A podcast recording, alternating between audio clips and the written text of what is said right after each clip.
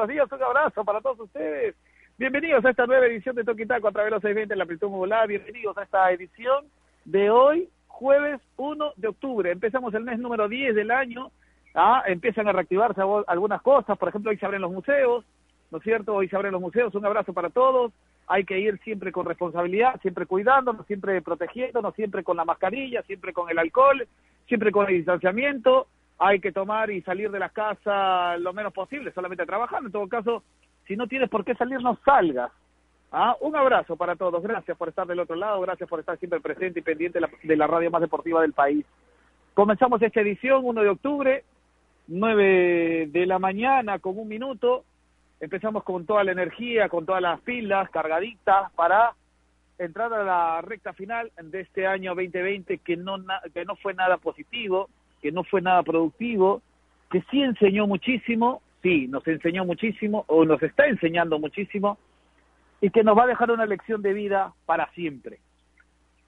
Hoy para eh, la comunidad católica, que es su mayoría en nuestro país, eh, debía haber salido la procesión del Señor de los Milagros. Hoy la nueva normalidad hace pues de que esta sea de manera virtual, así que a todos los fieles devotos del Señor de los Milagros, un abrazo a la distancia, a todos los que la están pasando mal, también un abrazo de esos que sanan, de esos que reconfortan a, a los que lo están pasando mal, les mando un abrazo también. A los que han tenido la posibilidad de, no tener una, una estancia durante este, esta época de pandemia, les mando un abrazo. Péguense a la radio más deportiva del país como es ovación, para pasarla bien y para contarle más o menos lo que viene sucediendo, lo que viene sucediendo en, en nuestro país y a nivel mundial en cuanto a los deportes, en cuanto a los deportes. Sigue y continúa la jornada número 15, por ejemplo, de la fase 1 de la Liga 1 Movistar. Da la sensación que los equipos empiezan a jugar para Universitario de Deportes o en todo caso la U empieza a tener esa ese punto a favor ¿no es cierto?, que tienen los campeones, ¿no?, que tienen los que ganan los torneos. A veces hay ingredientes que te hacen pensar, oye, mira, se dio este resultado porque tienes, tienes esa, esa, esa estrella de ser campeón. Y a Universitario de Deportes le está, le está pasando eso. Y no solamente el factor suerte, si cabe el término, sino que también el factor colectivo, el factor deportivo, le está funcionando a Universitario de Deportes. Ayer vimos, y mucho escuchaba, muchos colegas, muchos amigos decían, no, uno de los partidos que va a tener, digamos, la U eh, con mayor inconveniente va, a ser frente al Deportivo Municipal. Ayer le metió cinco.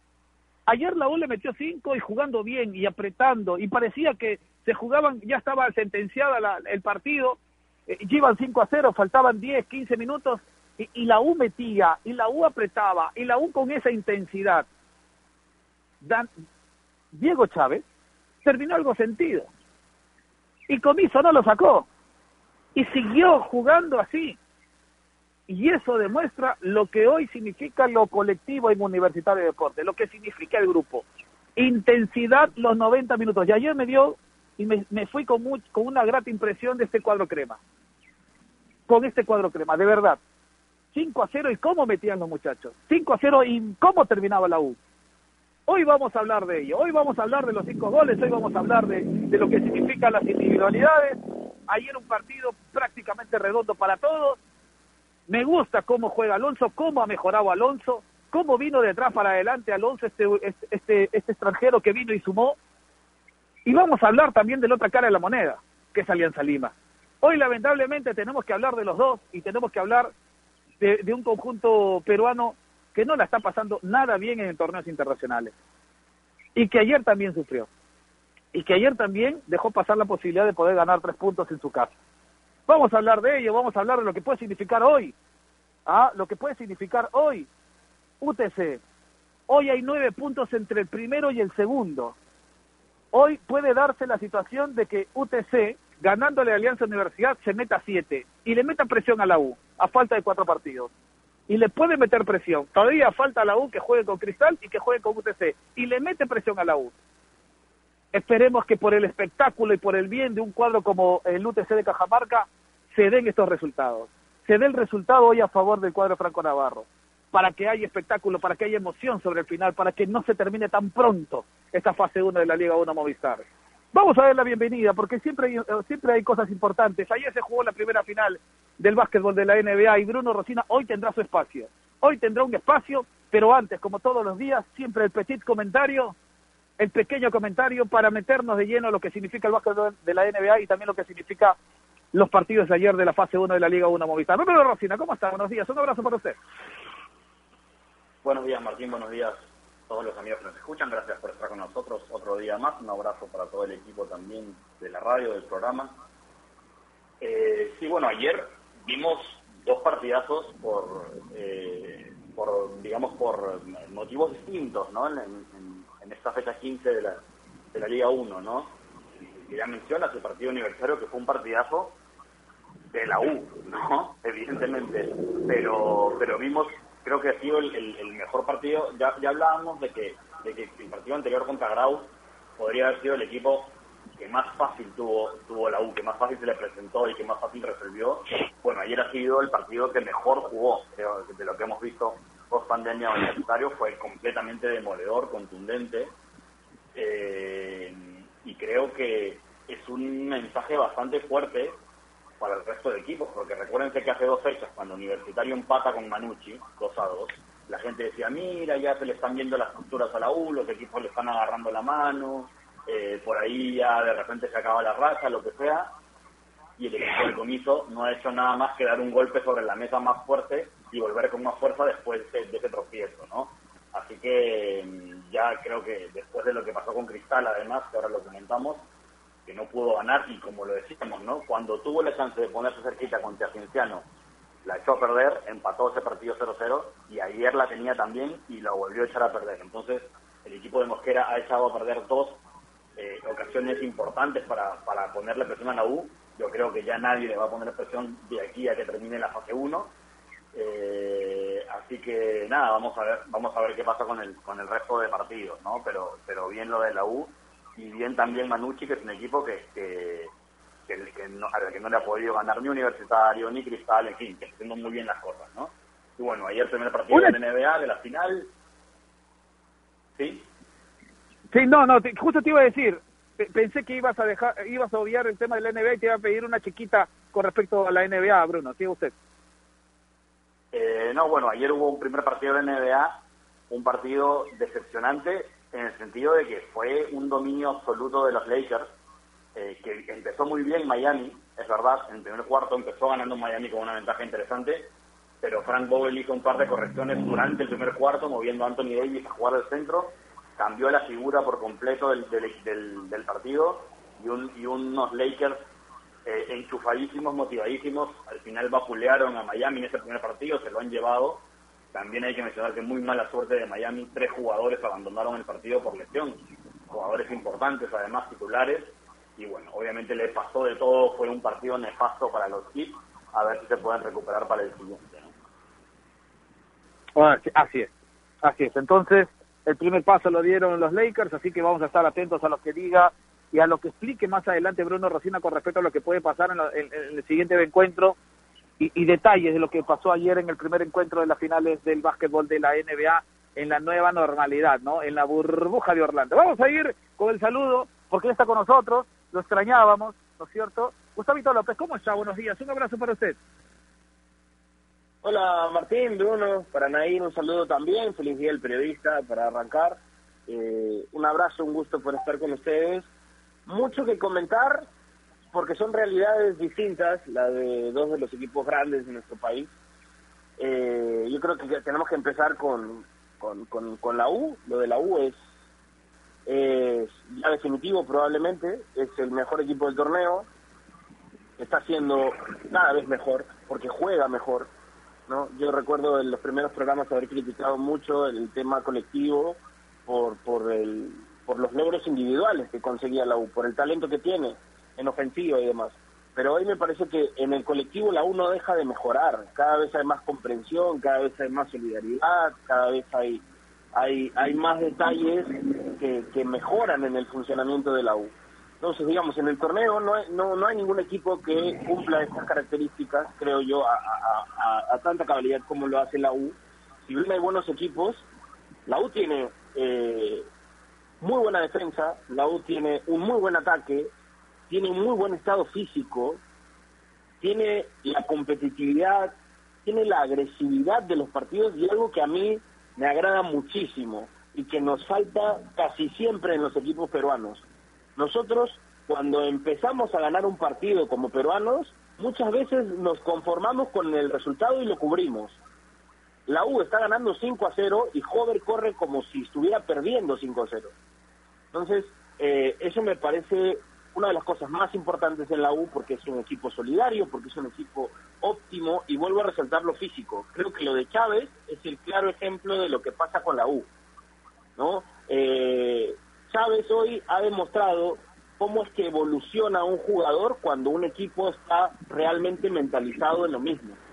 Entonces, a ver, si, sin exagerar, la próxima fecha, la próxima fecha, si se dan resultados, que obviamente esto es eh, son estadísticas nada más, pero si, si, si el día lunes o, o, martes, que se reanudan los partidos, pierden seis equipos, o bueno, pierden cinco equipos, la U ya podría ser campeón matemáticamente.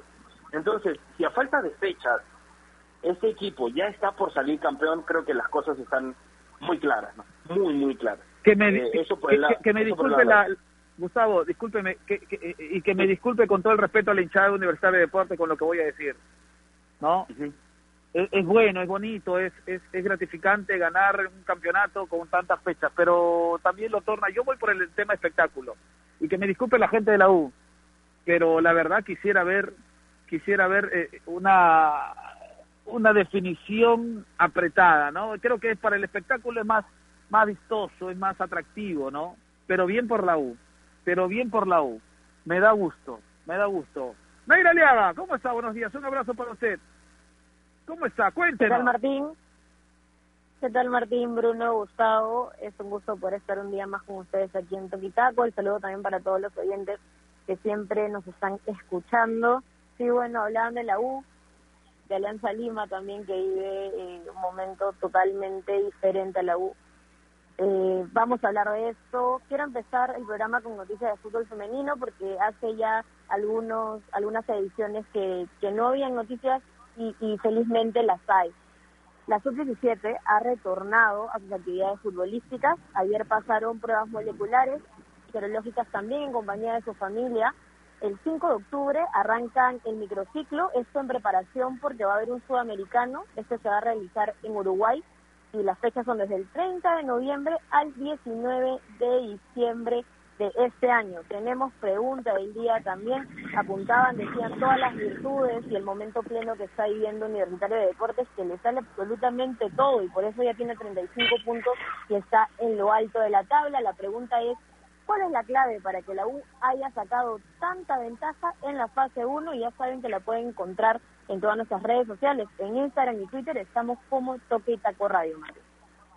Correcto. Eh, actualizamos la foto del Twitter, ¿no? Porque ahí lo vi a la sombra de Ramos, ¿no? Eh, sí, la actualizamos, la actualizamos. ya, ya la actualizamos, correcto. No, solamente un detallito. Detalle no menor, ¿no, Gustavo? Un detalle no menor. Fue una prueba para ver si los seguidores estaban atentos. ¿no? Y ah, correcto. Eh, muy bien. Así es. muy bien, muy bien de esas preguntas capciosas que hay, Nair. No, si era para ver si estaban atentos, si, si recordaban eh, que era este partido municipal o el del año pasado donde la U venía bien y Muni parecía River y terminó goleándolo 3-0, ¿no? Pero felizmente nuestros oyentes son muy atentos y captaron la idea que teníamos en redes. Correcto, un abrazo para todos los oyentes que están atentos, sapos también, también bastante sapos. Pero bueno, este, continuamos y, y empezamos a desmenuzar lo que significó el partido de la U y yo le hago la pregunta a Bruno y, y, entramos al, al, diálogo, Bruno. ¿Cuál crees que es el principal motivo por la cual hoy el momento de la U es el que vemos en la cancha y que se ve reflejado en la tabla de posiciones? ¿A qué se debe desde su punto de vista, Bruno? Eh, para mí es un tema táctico. Yo lo que estoy viendo de universitario es que está jugando de, una manera que no es habitual en, en el torneo local y que incomoda incomoda a muchos jugadores y tiene que ver con la forma como incorpora a los laterales al ataque, ¿no? Y además, bueno, ha, tenido la suerte, ah, no, no creo que sea suerte, pero que ante la baja de Aldo Corso, ¿no? Que era el dueño de ese, de ese lateral derecho, eh, Diego Chávez ha estado jugando y, los últimos dos partidos la verdad que lo ha hecho bastante bien.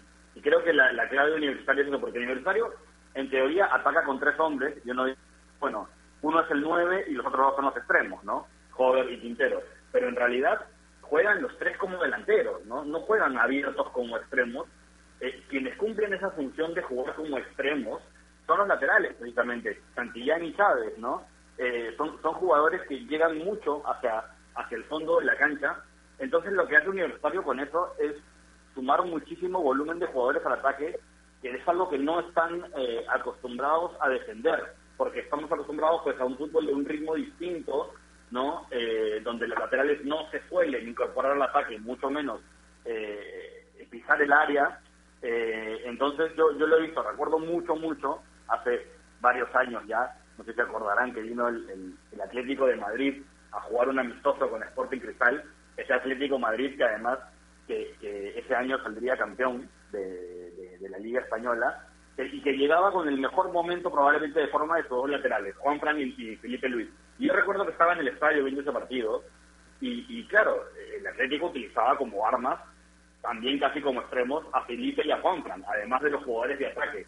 Y yo me acuerdo ver a los jugadores de Cristal, eh, a pesar de que el partido acabó 1-0, nada más era un partido de pretemporada, obviamente no hubo mucho fútbol, eh, a, los, a los defensas de Cristal que, que completamente desconcertados, ¿no? Defendiendo, ¿por qué? ¿Por qué nos atacan con seis? ¿Qué está pasando, no? Eh, acostumbrados quizás al torneo local, donde pues te ponen al delantero en el área a recibir bolas y por ahí el resto de jugadores intentan entrar por el medio, pero no se abre mucho la cancha y mucho menos con más jugadores. Creo que eso que está haciendo Universitario y que ayer se vio a la perfección y que se ha visto en su mejor versión en los últimos partidos, es lo que está haciendo que sea tan contundente. Llega con muchos hombres al ataque, algunos de ellos por sorpresa, como suelen ser los laterales, eh, y está un poco eh, revolucionando la, forma como, como atacan los equipos, los equipos aquí, ¿no? Es un ataque que se suele ver en otras en otras ligas, en otras en otros equipos, ¿no? Y creo que por ahí pasa la clave para mí, es un tema 100% táctico. Y, y, y, tiene razón, Bruno, y tiene razón, mil, disculpas, y tiene razón. Y yo decía, acá se, se se mueven las cosas, los fantasmas entran a mi celular. Bueno, y yo le decía una cosa, y tiene que ver mucho lo, táctico porque es el, lo que propone el técnico y la compenetración que hay con lo que con los jugadores que plasman lo que propone el técnico. Y eso a veces para los equipos son difíciles. Es difícil de plasmar ello. Pero yo también le añadiría y no sé si Gustavo eh, eh, lo, lo, lo puede me puede dar la derecha en todo caso me puede decir qué otro factor hoy influye en la U para estar donde está y, demostrar lo que demuestra en las canchas, creo que es el factor colectivo, el, factor grupo. Hoy el factor grupo también es importante. Me da la sensación que hoy todos son solidarios en la U. Hoy la compenetración entre cada uno de los, de, los que integran el plantel es de una solidaridad extrema. Gustavo, no sé si coincide conmigo. Sí, sí, estoy completamente de acuerdo eso sumado a lo que dice Bruno, también eh, eh, estoy, estoy completamente de acuerdo. Porque si el táctico va acompañado de, la solidaridad colectiva, eh, el equipo funciona. ¿no? Y, lo que dice Bruno es cierto en cuanto al funcionamiento de la U. La U tiene ese famoso ataque que hoy se ve en otras ligas, tal cual, de ocupar los cinco carriles en ofensiva. La, U juega, su alineación habitual ya sabemos que es un 3-4, un 4-3-3 es cierto? Pero cuando la U ataca, sumando a sus laterales, ocupa el carril de cinco antes de Dos Santos. Entonces, tiene a Chávez, en este caso por derecha, a Santillán por izquierda, y, Quintero y Hover se meten en el medio. Entonces, junto a Millán ocupan una línea de cinco en ataque, y queda Dos Santos en perspectiva ya de gol, ¿no? Para, para definición. Y esa es una ventaja de entendimiento también, porque porque Alfa Geme comprende la función de que cuando los laterales pasan, incrusta entre los centrales. Entonces es prácticamente una conversión de, de, de 3-6-1, ¿no? De 3-5-2. Y eso es algo que, a ver, en nuestro medio no se practica mucho. la conversión, la conversión táctica, la, la conversión posicional, las funciones que tienen en colectivo, no se ha estado dando. Entonces, podría ser, podría llamarse hasta revolucionario lo de la U, sin exagerar, porque por eso es que tiene tantas, eh, tantos hombres en ofensiva y, y con comprensión. Así que, o sea, sí es válido hablar tácticamente de la U y, y lo solidario que puede ser, porque si no funciona en ataque esa línea, automáticamente el equipo se repliega en, en conjunto, en compacto, un grupo muy, un equipo muy corto, y eso le ayuda mucho a la U. Por eso es que le marcan poco y hacen muchos goles. Entonces, eh, voy a estar completamente de acuerdo con, ambos casos. Y, y, y, te repito el ejemplo que te di cuando comenzamos. En el minuto 93, seguía corriendo. Es impresionante. Corriendo, claro. La, la, ambición, la ambición de este equipo. Entonces, por eso es que hace la diferencia. Y los equipos que vienen detrás es como como esa foto de, la carrera que desde el segundo al quinto se, se, pelean por llegar y, el primero está corriendo solo, ¿no? Entonces, por eso es que estamos a unos a, un par de fechas de que la U pueda ser campeón. ¿Y, ¿Y qué se le puede añadir más a lo que hemos dicho, Nair? ¿Qué otra cualidad le encuentra hoy al equipo de Ángel David Comiso, del profe Comiso, que, a ver, que se pueda que se pueda resaltar. Hablábamos de lo táctico, hablamos de lo colectivo, de, de, la solidaridad colectiva. ¿Algo tiene que ver el tema físico también? A ver, ¿qué características más le encuentra a este equipo de la U? Sí, creo que, que la U en general vive un buen momento, ¿no? Un, un, momento bastante pleno y exquisito donde le sale todo desde resultados hasta eh, resultados de los rivales directos que terminan empatando, aunque aún falta UTC eh, me parece que también los refuerzos han servido y no se han equivocado. no Creo que el buen momento de la U también pasa por hacer una buena gestión a inicios de año y traer lo que le faltaba y lo que y lo que trajeron les sirvió y están dos tantos, es el goleador de la Liga 1 con 10 tantos. Federico Alonso no solo es un muro atrás, sino también tiene gol, ya va dos en la Liga y más uno en Libertadores. Entonces, eh, la U es un conjunto de virtudes que terminan reflejando el buen momento que vive ahora, incluso cuando traen a Comiso, que no tratan de experimentar con un nuevo DT que no conoce al equipo, Comiso conocía al 80% de los jugadores porque seis meses atrás los había dirigido, conocía el, el, torneo local, siguieron con una misma idea y finalmente es todo lo bueno que siguen viviendo, creo que lo mental es bastante bueno, incluso eh, la unión, sí quiero rescatar eh, la unión que vive el equipo porque, por ejemplo, ves que Dos Santos anota un gol y Zúcar desde el banco, por más que sea su rival directo y siempre tenga que competir el puesto, lo celebra y lo grita y quiere ir a abrazarlo, se abrazan con comiso también. Entonces, es todo un conjunto de buenas cosas que finalmente se reflejan en buen momento universitario. Así es. Hablábamos de la U en esta primera parte del programa, ¿cierto? Ayer, digamos, en las declaraciones post partido, el Chino Rivera dio a entender que iba a conversar con los dirigentes. Hace rato que Municipal no está consiguiendo, eh, digamos, sumar, ¿no? Como, como quisiera. Y, y, esto ha hecho pues de que el técnico ayer dijera, ¿no es cierto? Y yo entendí que iba a hablar con los directivos del Deportivo Municipal. Así están las cosas. Ganó la U, goleó la U, empató Cristal.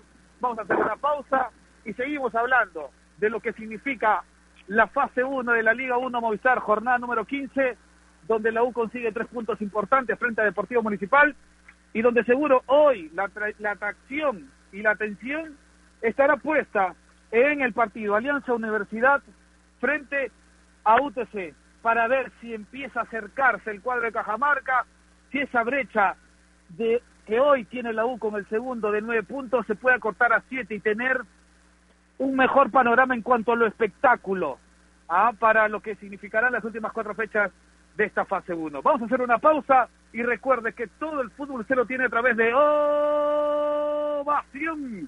Un mundo en sintonía. ¡Arriba Perú! Una pausa, no sin antes recordarles que si están pensando en un televisor Smart, con AOC siempre, pero siempre es posible. Recuerde, con AOC siempre es posible luego de la misma. Venimos con Bruno Rosina. Pausa y regresamos. AOC, la marca que te trae un producto de calidad al precio correcto, color, definición y tecnología. Todo lo que buscas está en un televisor AOC, con garantía y servicio técnico a nivel nacional. Con AOC es posible. ¿Es el voto obligatorio la mejor opción? ¿La inmigración ha aumentado la delincuencia? ¿Tenemos al Congreso más impopular? A veces la cantidad de información que recibimos deja más dudas que otra cosa. Nosotros nos dedicamos a resolverla. Entérate de más en enterarse.com. Enterarse. Sabes más, decides mejor. El mundo del deporte está lleno de temas que nadie se atreve a tocar. Nosotros tenemos la misión de hacerlo. Investigar a fondo para darle explicación a los problemas es nuestra obligación. Marcando la pauta, de lunes a viernes a las 2 de la tarde por Radio Ovación, la emisora deportiva del Perú.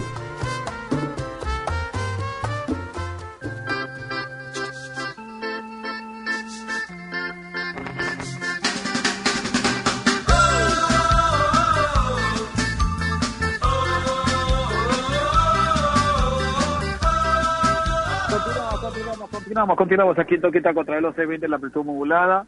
Eh, Bruno Rosina tiene algo importante que decirnos hoy, jueves de estreno.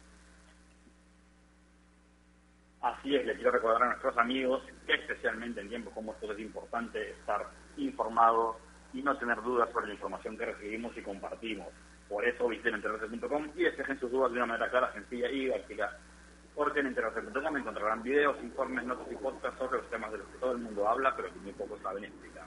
Así que ya lo saben, dense una vuelta por enterarse.com y suscríbanse también al canal de YouTube. Enterarse.com, sabes más, decides mejor. Y hoy en el canal de YouTube hay estreno, un video nuevo como todos los jueves, siguiendo la, serie, la línea de, la constitución peruana que estrenaron hace un par de semanas los chicos. Eh, ahora toca una continuación que sobre las garantías constitucionales, qué son y para qué sirven, porque la Constitución es un tema complejo que abarca muchos eh, eh, que abarca muchas aristas y esta es una de ellas, así que es importante este video para comprender completamente eh, exactamente de qué se trata la Constitución y para qué sirve. Garantías constitucionales, entonces, hoy en el video que donde te explican los chicos de entrarse.com todo lo que significa, para qué sirve, en qué momento lo funciona, así que garantías constitucionales hoy el video didáctico ¿ah?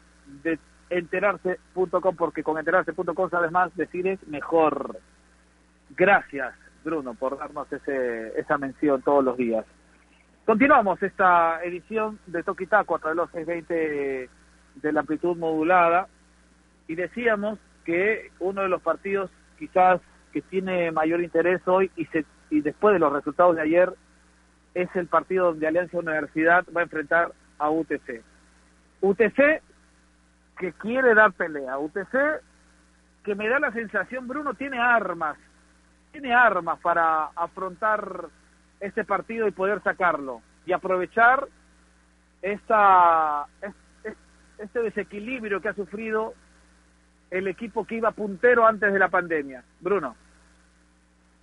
Eh, sí, UTC, UTC de hecho tiene ciertas cositas eh, similares a, Universitario que, que, probablemente justifiquen que esté todavía peleando, ¿no? de hecho, una cosa para mí, uno de los que tiene UTC ahora mismo es el buen nivel de sus laterales. José Estrada, por ejemplo, de hecho, se, habla de que podría ser el, el que reemplace en la convocatoria Aldo Corso, ¿no? Que, Aldo Corso, ¿no? Sí. Eh, Sí, sí, sí, podría, podría, bueno, está lesionado, se va a caer de la convocatoria y se habla de que si tiene que buscar un reemplazo en el torneo local podría ser el chico José Estrada y viene haciéndolo muy bien en UTC y es un lateral que sube, que, que ataca, que, juega como interior, eh, que incluso anota de vez en cuando, ¿no? Eh, así que creo que eso también es importante en el, en el funcionamiento de UTC y tiene ciertas similaridades con lo universitario. vamos a ver, ¿no? Porque además si UTC hoy día no puede ganar, Universitario podría incluso asegurarse ya el, digamos, el primer puesto de la fase 1 eh, en el partido precisamente contra UTC, que me parece que es el lunes, ¿no? Así que UTC se lo juega todo hoy, prácticamente para evitar jugar una final con Universitario. Sí, así es. Hoy tiene, hoy tiene la posibilidad UTC de poder acercarse, poner a siete. Y hablaba de individualidades, Bruno, Gustavo, que son interesantes. Una es la de José Estrada. Creo que hoy, pasando un momento importante, el, el lateral por derecha. Tanto así de que se habla y se vocea de que podría ser el reemplazante de Aldo Corso. ¿Ah? Eh, eh, y hay buenos laterales por ese sector que pueden suplir al Corso. Uno es José Estrada. Otro para mí, por ejemplo, es eh, Roberto Villamarín. Pero, pero bueno, ese es otro cantar. Ese es otro cantar. Yo le sumaría a Roberto Villamarín porque hace rato también está haciendo buenas actuaciones. Pero no solamente hablamos de, de, José Estrada, sino hablamos de Erinson Ramírez, que hoy también es importante dentro de lo que plantea el técnico eh, Franco Navarro. ¿no? En líneas generales es un equipo UTC también bastante solidario, que no la pasó bien en el reinicio de la, de la, de la Liga 1 Movistar, pero que se fue acomodando con el pasar de los partidos. Gustavo. Sí, sí eh, lo, lo, que comentas acerca de, de, la, de los jugadores que, que son opciones como lateral derecho, no sé por qué hoy estoy tan de acuerdo con Martín, algo ha pasado, pero, pero sí estoy este, completamente de acuerdo con eso. Eh, lo de Villamarín también, solo para complementar lo que, que comentabas pre previamente. Y, y, ya hablando un poco más de UTC, eh, sí, me parece que, que sigue evolucionando. Entonces, eh, a pesar de que el reinicio no fue del todo bueno, sí está auspicioso el camino, ¿no? Sí es auspicioso el camino. UTC, a ver, tiene un plantel, un plantel relativamente corto y, se ha acomodado muy bien. Lo de Ramírez, eh, lo de Gabriel para completar en ofensiva. A, a, mí me parece que IPC es un conjunto que ya se está encontrando como equipo y que está funcionando eh, mejor en sus partidos. No Hay encuentros que los gana sin recibir goles, eh, mantiene esa valla, el, buen momento de Estrada por derecha, de, de, Ojeda también jugando. Me parece que UTC hoy es uno de los equipos más estables, pero creo que el plantel eh, que tiene ciertas limitaciones en general, eh, no lo hace estar un poco más arriba, ¿no? Y ese, y ese reinicio tal vez puede haber afectado en, en cuanto en adelante. Pero, pero me gusta, me gusta Ahora, lo, lo, lo, de Iberico también es importante, ¿no? En el ataque, este chico que eh, ha tenido la posibilidad de ya estar en equipos como, por ejemplo, Melgar en algún momento, hoy Iberico se vuelve también una, una pieza importante en el esquema de, de Franco Navarro, Nair. Sí, me parece importante lo Iberico, que también ya ha marcado goles con UTC y ha ayudado a que el equipo también pueda sacar adelante los partidos. Y no solo Iberico, creo que también eh, lo de UTC es un conjunto de buen nivel dentro de los jugadores, ¿no? Bien lo, mencionara, bien lo mencionaban Elison Ramírez, Biosian, eh, Estrada, incluso desde el arco Lipman, que tiene bastante experiencia y le da seguridad. Entonces es un conjunto que terminan eh, dando buenos resultados UTC y que es bueno porque hay varios equipos de provincia que están arriba en la tabla y se decía, ¿no? Que, ah, pero el torneo ahora se va a jugar todo en Lima, entonces los equipos de provincia no van a tener tanta oportunidad como los equipos locales, pero no, están demostrando que también están consiguiendo resultados aquí en la capital. Hoy juega ante Alianza Universidad, que bueno, ¿no? Alianza Universidad vive eh, un momento totalmente distinto porque se ha desinflado con los pasos de los partidos, ha perdido en los últimos cinco, cuatro, solo ha ganado uno, y UTC vive un momento mejor, ¿no? De los cinco últimos ha ganado cuatro, solo ha empatado uno, y está obligado a ganar hoy si quiere seguirle los pasos a Universitario de Deportes. Y que también coincido contigo, Martín, porque es más divertido y más atractivo eh, que a la U eh, estén pegaditos y por ahí se esté luchando más la punta a que ya de una vez faltando, ¿cuántas fechas faltan? Sí, faltando cinco o cuatro fechas, eh, la U ya lo tenga por ganado. Es más divertido que hoy UTC pueda sacar los tres puntos ante la universidad. Así es, es, es, más atractivo, por el espectáculo lo digo, ¿no? Por el espectáculo. Ah, eh, y, y, hablaban muy bien de lo que significa hoy la estructura de este cuadro de, de Cajamarca, ¿no? Con Lidban en el arco siendo hoy una figura importante, me da la sensación que está en un nivel importantísimo Salomón Lidban, Pastor, ¿no es cierto? Creo que también lo de Coichi Aparicio es importante, apoyando en la saga, en la saga defensiva, lo decía en una entrevista para con nosotros eh, hace unos días, la solidez que hoy se, que, se brinda en defensiva, la, la, que se brinda en UTC, hace pues de que los delanteros trabajen de la mejor manera, ¿no? Y vaya que, que es así, porque con Iberico, con Ramírez arriba, apoyado por Gabriel que hoy no va a estar Gabriel ojo, ¿ah? hoy ante Alianza Universidad no va a estar Gabriel seguro Espinosa va a reemplazar al armenio, que va a estar con todo descansadito, motivado, seguro para, y limpio de tarjetas, va a estar frente a Universitario de Deportes en un partido que se las trae también en la fase 1 de la Liga 1 Movistar. Ah, eh, eh, hoy no va a tener a, la presencia del armenio. Y hablábamos de individualidades, lo de Goyoneche también es importante, ¿no es cierto?, en ese medio sector, así que me da la sensación que, que con poco, con lo que ha tenido, con lo que tiene a la mano, eh, Franco Navarro ha hecho un equipo batallador, un equipo luchador, y eso es lo importante, lo atractivo de lo que va a significar ese partido frente a Alianza Universidad. Así que usted siempre tiene que estar pegadito a la sintonía de Ovación Un Mundo en Sintonía, porque este encuentro, este encuentro va por la radio más deportiva del país. Así están las cosas. Vamos a recordar, eh, Nair, cómo va la tabla de colocaciones, por favor, para que la gente se, eh, para que la gente eh, entienda de lo que estamos hablando con la tabla, porque es importante saber los puntos de diferencia. Le falta un partido a ese pelotón que viene persiguiendo Universidad de Deportes, le falta un partido que se juega hoy y precisamente UTC frente a Alianza Universidad. La tabla de posiciones hasta el momento jugados, todos los partidos que se han eh, ya eh, realizado en esta fecha 15 de la fase 1 de la Liga 1 Movistar. Nair.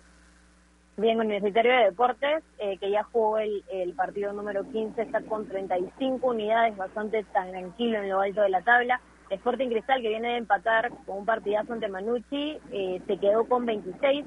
Sport Huancayo, que también en esta fecha empató, se queda con 26, falta UTC de Cajamarca, que hoy juega ante Alianza Universidad, tiene 25, y de sumar 3 ya tendría 28 y se estaría acercando a la U, que además se tienen que enfrentar todavía eh, en las próximas jornadas que faltan de la fase 1. Manucci eh, con 24 también se queda tras el empate ante eh, Cristal y luego por el fondo de la tabla tenemos a Deportivo Yacuabamba que ya se está complicando con nueve unidades, Sporvo y que tiene números rojos, ¿no? Porque ha perdido cuatro de los últimos cinco partidos, eh, 11 y aún le falta jugar esta fecha 15. Atlético Grau tiene 11 también, San Martín tiene 11 también y Carlos Estein está intentando con 13 en el fondo de la tabla, Martín. Así es, ahí están entonces las cosas, cómo están distribuidas. Ah, vamos a hacer una pausa, vamos a hacer una pausa, una pausa para venir con todo el ámbito internacional, con todo el acontecer internacional. Yo le pregunto a Bruno, Bruno, ¿volvemos con algo de NBA para complementar lo que dijo al principio? Claro que sí. Correcto, pausa, regresamos. AOC, la marca que te trae un producto de calidad al precio correcto. Color, definición y tecnología. Todo lo que buscas está en un televisor AOC, con garantía y servicio técnico a nivel nacional. Con AOC es posible. ¿Es el voto obligatorio la mejor opción? ¿La inmigración ha aumentado la delincuencia? ¿Tenemos al Congreso más impopular? A veces la cantidad de información que recibimos deja más dudas que otra cosa. Nosotros nos dedicamos a resolverla. Entérate de más en enterarse.com.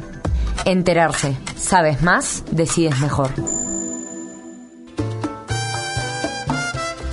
El mundo del deporte está lleno de temas que nadie se atreve a tocar. Nosotros tenemos la misión de hacerlo. Investigar a fondo para darle explicación a los problemas es nuestra obligación. Marcando la pauta, de lunes a viernes a las 2 de la tarde por Radio Ovación, la emisora deportiva del Perú.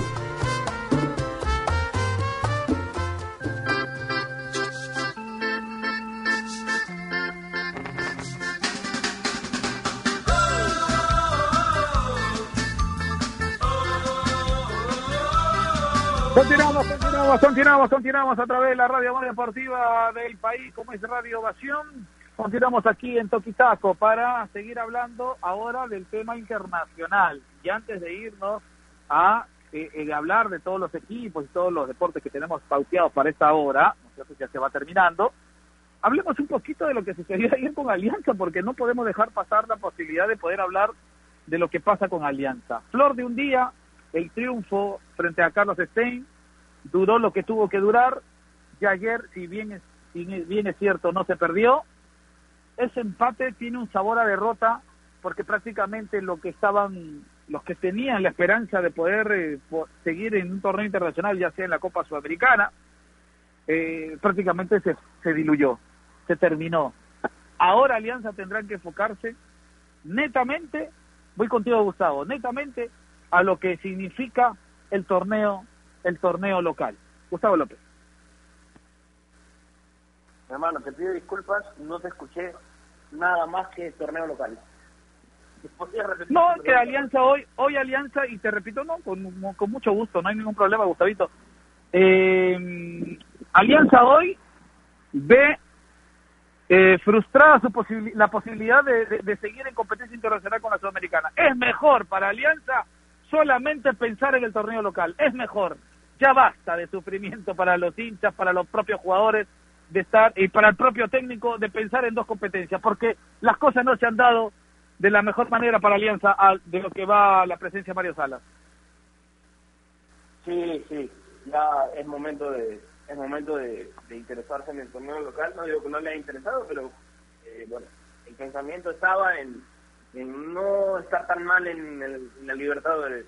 Que por cierto, igual no deja ser una preocupación. A ver, el grupo de Alianza tiene a Racing y a Nacional de Uruguay de líderes, con la misma cantidad de puntos, la misma cantidad de goles. Entonces, en la última fecha, tanto Racing y Nacional van a buscar el primer lugar solo se va a tratar de quién le mete más goles a su rival.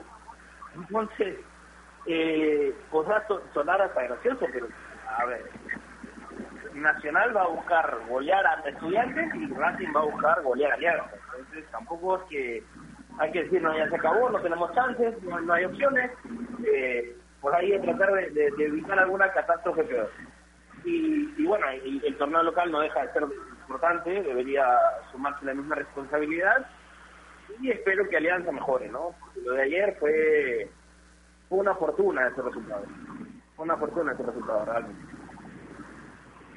Lo mejor que le pudo haber pasado a Alianza es ya no tener interés o no tener posibilidades en el torneo internacional, Nair, ¿no es cierto?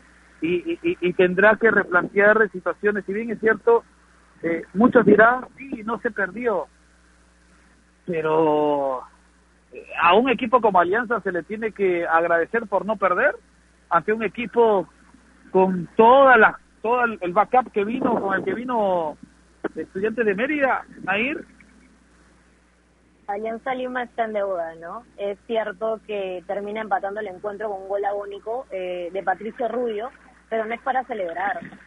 Además, Mario Solas lo hizo, ¿no? Estuvo, estuvo muy eufórico y además en las declaraciones dijo que los números fueron buenos y me recordó al Salas de Colo Colo, eh, que dijo que el proceso iba de maravilla cuando les iba muy mal realmente. No logro entender a Salas eh, su positivismo, eh, porque es cierto, Alianza Lima llegó 19 veces, pero Estudiantes de Mérida llegó 18 y además es un equipo que no tiene habilitado el torneo local. Entonces, ¿de qué estamos hablando? Y no le estoy echando la culpa 100% al DT, porque es un conjunto de errores, desde arriba hasta lo que se ve en la cancha, pero me descuadró sí ver la celebración y las declaraciones post-empate. Fue muy pobre lo mostrado por Alianza Lima en general, no se encontraban en la cancha, se equivocaban en salida, no marcaban, individualidades muy bajas, las de Ajuez, Cruzado y Salazar. Entonces es un conjunto de malas decisiones que terminan en lo que vimos. Sí creo que, que bueno, ¿no? que Alianza se debe enfocar en el torneo local, están en el puesto 13, Hace muy poquito encontraron eh, los tres puntos en cancha. Espero que les vaya mejor en la Liga 1, pero sí, es más complicado pensar en poder clasificar en una Copa Sudamericana, aunque aún las esperanzas existen, pero la realidad nos dice otra cosa, ¿no? Por lo mostrado con Alianza es muy complicado. Así es. Alianza tendrá que pensar netamente en el último partido, en, a ver, eh, eh, en no hacer un, un papelón más y meterse de lleno a lo que significa la Liga 1 ya en la fase 2. No dejar de pasar puntos en estas últimas cuatro fechas porque puede pesar el no conseguir los puntos, puede pesar en algún momento en el futuro, ¿no es cierto? Y pensar ya también en la fase 2. Vamos a cerrar el tema de Copa Libertadores, ¿no es cierto? Ya no ya no es válido de seguir hablando de una situación que nos ha ido adversa, para meternos de lleno a lo que Bruno Rosina siempre nos tiene acostumbrados, que es el tema del básquetbol de la NBA. Bruno Rosina, cuéntenos. Eh, así Martín, la NBA, como ya lo comentábamos, arrancó ayer con estas finales tan especiales, en un partido en el que la verdad se acabó muy pronto, ¿no? Los Lakers empezaron a dominarlo en el segundo cuarto y a partir de ahí no pararon. Eh, como comentaba al principio, Miami sí tuvo muy mala suerte. Perdió pronto a Goran Dragic, uno de sus mejores jugadores en los playoffs, un veterano, uno de los capitanes del equipo, por una lesión en el tobillo durante el, inicio del partido.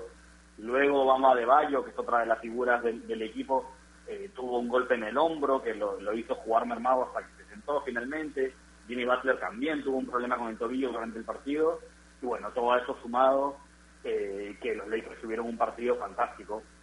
Estaban enchufadísimos desde el principio, eh, festejaban cada canasta como si fuera la, ganadora, un LeBron muy metido en el partido y un Anthony Davis en estado de gracia, que, además no empezó así, ¿no? Empezaron jugando con un pivot, eh, con Dwight Howard y con Anthony Davis como cuatro, la, alineación lógica uno pensaría, y con esa alineación los, los dominaban en el primer cuarto. Hizo el ajuste eh, Frank Vogel, el, el coach de los Lakers, puso a Davis a jugar de centro, en centro, digamos, en, entre comillas, porque en realidad jugó muy lejos del aro, pero a partir de ahí los Lakers dominaron el partido, y al final al final fue una masacre lo que vimos ayer por parte de, los Lakers. Va a ver vamos a ver cómo se puede recomponer Miami eh, el partido que es dentro de dos días bueno hecho es mañana eh, pero sobre todo por el tema de las lesiones no si llegase a tener alguna de estas tres bajas para Miami sería sería muy grave no así que así que vamos a ver. Pero estoy un poco decepcionado porque me hubiese gustado tener más partidos no la verdad el partido se acabó en el segundo cuarto y a partir de ahí fue todo un trámite y una, una, planadora de los Lakers. Y bueno se hizo un poco aburrido de ver salvo que sea evidentemente un hincha de los Lakers o de LeBron Correcto, entonces seremos pendientes, estaremos pendientes para lo que eh, sucede en el siguiente partido. Bruno, yo le hago una consulta puede cambiar de un partido a otro la estructura en cuanto a jugadores, quizás eh, quizás que los técnicos replanteando lo que sucedió en el primer partido, ¿se puede haber tantas variantes o usted no cree que puede haber tantas variantes en cuanto a nombres? Sí, sí, claro que sí, o sea, se suele cambiar eh, cambiar mucho de un partido a otro, sobre todo en instancias decisivas, ¿no? Y particularmente, tanto Frank Vogel, el DT de los Lakers, como Eric Spolstra de Miami, son especialistas haciendo eso, corrigiendo sobre la marcha, no solo de partido a partido, sino dentro del propio partido, ¿no? Eh, que es lo que hizo eh, ayer Vogel. Así que esperamos eh, un reajuste táctico y probablemente también en cuanto a distribución de minutos y de, hombres en la plantilla de Miami para el partido del, del viernes, ¿no? Hay que decir también que los Lakers estuvieron tirando eh, con una efectividad inusual. ¿no? En la, primera mitad habían metido 11 triples de 16 intentos, que es una burrada. Es algo que no suele suceder. Los porcentajes de ellos no son tan buenos. Digamos que ayer les salió de todo y habría que ver en una, una noche un poco más normal a, ver qué puede hacer Miami en contra de eso. ¿no? Ah, correcto, correcto. Estaremos atentos entonces en el próximo partido de la final de la, del básquetbol de la NBA. Gracias, Bruno siempre es muy didáctica tu, tu explicación con respecto a lo que viene sucediendo en el básquetbol, ¿no es cierto? Eh, eh, en el béisbol, en el fútbol americano, así que eh, gracias siempre por, por, por, por enseñar de manera didáctica un poco más de este, de este, de este deporte que, que, que, a ver, yo, yo lo decía y lo digo siempre, ¿no? Lo seguí hace mucho tiempo y que hoy, gracias a las explicaciones que se dan aquí en Toquitaco, uno vuelve a tener ese, esa afinidad, ese, ese gustito por por el básquetbol de la NBA. Vamos a hablar y vamos a hablar también de, de, peruanos a nivel internacional, Nair, porque hoy, hoy juega Renato Tapia. Está convocado por el Celta para enfrentar a Barcelona nada más ni nada menos en el arranque de la Liga Española. Sí, es una es una gran noticia que nos genera mucha expectativa y más porque Renato Tapia viene, viene teniendo muy buenos partidos eh, con su nuevo equipo y además era algo que, que tal vez y ya palpábamos, ¿no? Porque que esté en una liga tan competitiva como la española iba a caer de Maduro que se iba a enfrentar al Barça, al Real Madrid, al Atleti y equipos con grandes figuras que seguramente le van a sumar muchísimo a nuestro seleccionado peruano, que además muchos le dicen el capitán del futuro. El partido es hoy a las dos y media. Eh, Celta de Vigo se enfrenta al Barça y esperemos eh, pueda ser otra gran actuación del peruano. Usted, usted que está manejando el tema de las apuestas y la maneja de la manera muy bien, no le estoy faltando el respeto, ojo, tampoco, ¿ah? eh, diciendo lo que le digo. ¿Cuál sería una apuesta ideal para hoy ponerle algunas moneditas en este encuentro? Por ejemplo, usted puso ayer que Hover en cualquier momento del partido y Dos Santos en cualquier momento del partido anotaban y se dio. Y esas apuestas, cuando son más complicadas de que se den, eh, eh, digamos, paga mejor. Pero en este caso, ¿cuál sería una mejor de la- una mejor apuesta eh, eh, en, en cuanto a Renato Tapia, por ejemplo, en cuanto al partido Celta y Barcelona? A ver, jueguese una. Eh, me ponen aprietos porque siempre antes de apostar me gusta ir analizando todo para no perder el dinero, ¿no? Porque el punto está No, pero a priori, a priori nomás. Jueguese a algo. No lo sé, le pondría más 2.5 al partido, sin ningún ganador, sin ir en contra de otro, simplemente 2.5, más 2.5 goles tal vez. Ah, correcto, un partido con goles, un partido con 2.5. Correcto, o sea, mínimo 3, ¿no? Sí, tendrían que ver, eh, podría quedar 2-1, sí, o 3-0, quién sabe, pero sí, mínimo tres goles creo que podría ser. Igual es un poco prematuro porque la temporada de la liga está empezando una vez más, pero siempre equipos grandes como el Barça puede pasar de todo, entonces no sé, más 2.5 sería yo creo lo más inteligente. Correcto. Y un gol de Renato Tapia pagaría muchísimo más, ¿no? Sí, asumo que por la posición de Tapia y, y porque se enfrenta al Barça, definitivamente debe pagar muchísimo gol de Renato Tapia. ¿Quién diría, Bruno Rosina? Hoy Nair Aliaga hablando de apuestas. ¿Quién diría? ¿No? No, insólito. Yo creo que no les sorprende. Bruno. Sí, no digo que insólito. No, no, no, me- no me lo esperaría jamás. sí, tampoco. Y, en- y en- y en España, ¿qué otros encuentros hay que tener en cuenta hoy eh, a nivel internacional? ¿Qué hay que tener en, en qué tenemos que tener en cuenta, eh, Gustavo? A ver, usted muy aficionado al fútbol internacional, usted muy atento a, lo- a- las ligas, a los horarios, a los calendarios. ¿Qué nos recomienda hoy? Bueno, para empezar ese Celta, ese Celta Barça va a estar bueno, ¿no? Sobre todo porque al Barça siempre siempre sufre en balaídos y, le tengo fe al Celta de Tapia. Así que, bueno, si yo me voy a animar también a, meter unas fichas, creo que al ambos anotan. Creo que al ambos anotan sería una una buena propuesta. También hay, Europa League, de hecho hay muchos partidos. Yo, por ejemplo, el Milan juega contra el Río Ave de Portugal, eh, el Sporting de Lisboa contra el LAC, también juega Tottenham. Eh, ya se van viendo algunos de los equipos que seguramente tomarán protagonismo en, en Europa League, ¿no? Y ojo que hoy también hay Carabao Cup de Inglaterra. Hay Liverpool Arsenal. Igual no tengo ganas, muchas ganas de verlo porque van a ir con suplentes los dos. Así que tiene una pinta de 0 a 0 y penales ese partido. Pero es un poco del, del fútbol internacional, sin olvidar a Libertadores que siempre juegan, en la noche, ¿no? Hoy día juegan Olimpia, que algunos de los partidos internacionales. Ahora también hay que tener en cuenta, Bruno, que la Champions ya tiene definidos los bombos, los integrantes de los bombos para lo que significará el sorteo, ¿no? Y el Atlético de Madrid comparte el bombo B, ¿no es cierto? Y ya eh, seguro mañana, por, por el tema de tiempos, eh, sabremos este más o menos cómo, a ver, el sorteo, dependiendo del sorteo, cuál es el, eh, eh, el, digamos, los, los rivales en el caso de usted, por la afinidad que tiene el Atlético de Madrid, cuáles serán los rivales del cuadro colchonero, ¿no? Sí, el sorteo es hoy. O sea que mañana ya deberíamos Claro, claro. tener esa información, ¿no? De cómo, de cómo han quedado el grupo. ¿Cuál es, cuál es, cuál es el panorama para usted, por ejemplo, eh, digamos, más prometedor para el Atlético? Eh, a ver, no me sé de memoria los bombos, así que no, no sabría No. decirle. este, Le, le- le digo, Bayern, Sevilla, Madrid, Liverpool, Juventus, París, Zenit y Oporto en el bombo A. Me da la sensación que, que, que enfrentar al Oporto, digamos, Sí, sería ver, un... En ese bombo, en ese bombo uno rezaría para que le toque el cenito el Porto, ¿no? Claramente.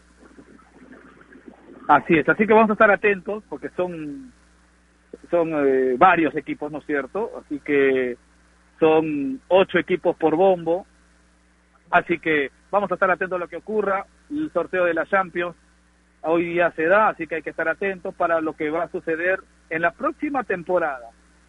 Vuelve el Ferenbaros, ¿ah? Vuelve el Ferenbaros y la Lazio a la Champions y hay cuatro debutantes, no había tantos desde el 2011, nos dice la producción. Así que eh, vamos a estar atentos con el sorteo de la Champions. Vamos despidiéndonos, vamos despidiéndonos de esta edición de 1 de octubre. Un abrazo para todos, feliz día del periodista. Naira Aliaga, gracias por estar eh, siempre atenta y estar con nosotros todos los días. Gracias a ustedes, chicos. Eh, solo para recordar, el sorteo de la Champions es en cuatro minutos a las 10 de la mañana. Va a ser eh, en Suiza y hay 32 equipos clasificados, así que mañana vamos a comentar todo con respecto a esta competición tan bonita. Les mando un gran abrazo y que todos tengan un buen día. Correcto. Gustavito, gracias, como siempre, un gusto. Un gusto, muchachos, un fuerte abrazo, que tengan un gran jueves, a ver fútbol y ya el día de mañana seguramente nos estaremos reencontrando. Eh, feliz día del periodista, a todos los que nos están escuchando, al, al team también. Y, y nada, un fuerte abrazo, Dios los bendiga. Chau. Correcto. Bruno Rocino, usted siempre tiene algo importante que contarnos antes de la despedida. Así es, le quiero recordar a nuestros amigos que visiten enterarse.com y despejen sus dudas de una manera clara, sencilla y básica, porque en enterarse.com encontrarán videos, notas, informes y podcasts sobre los temas de los que todo el mundo habla, pero muy pocos se explican bien. Así que ya lo saben, dense una vuelta por enterarse.com. Suscríbanse también al canal de YouTube, que ya lo comentamos, hoy estrena video, como todos los jueves. Enterarse.com, sabes más, decides mejor. Un abrazo para todos y hasta mañana. Correcto, Bruno, un abrazo para mi tío Lucho Zapata, le encanta hablar. Un abrazo para el tío Lucho Zapata, que ahí está en su casa, ah, arropadito, mucho frío, con sus babuchitas, con su gorrito. Un abrazo para mi tío Lucho Zapata, le mando un fuerte abrazo, un saludo, que se cuide, ¿no es cierto? Ah, eh, y bueno, saludos para todos. Gracias, nos encontramos mañana, chao.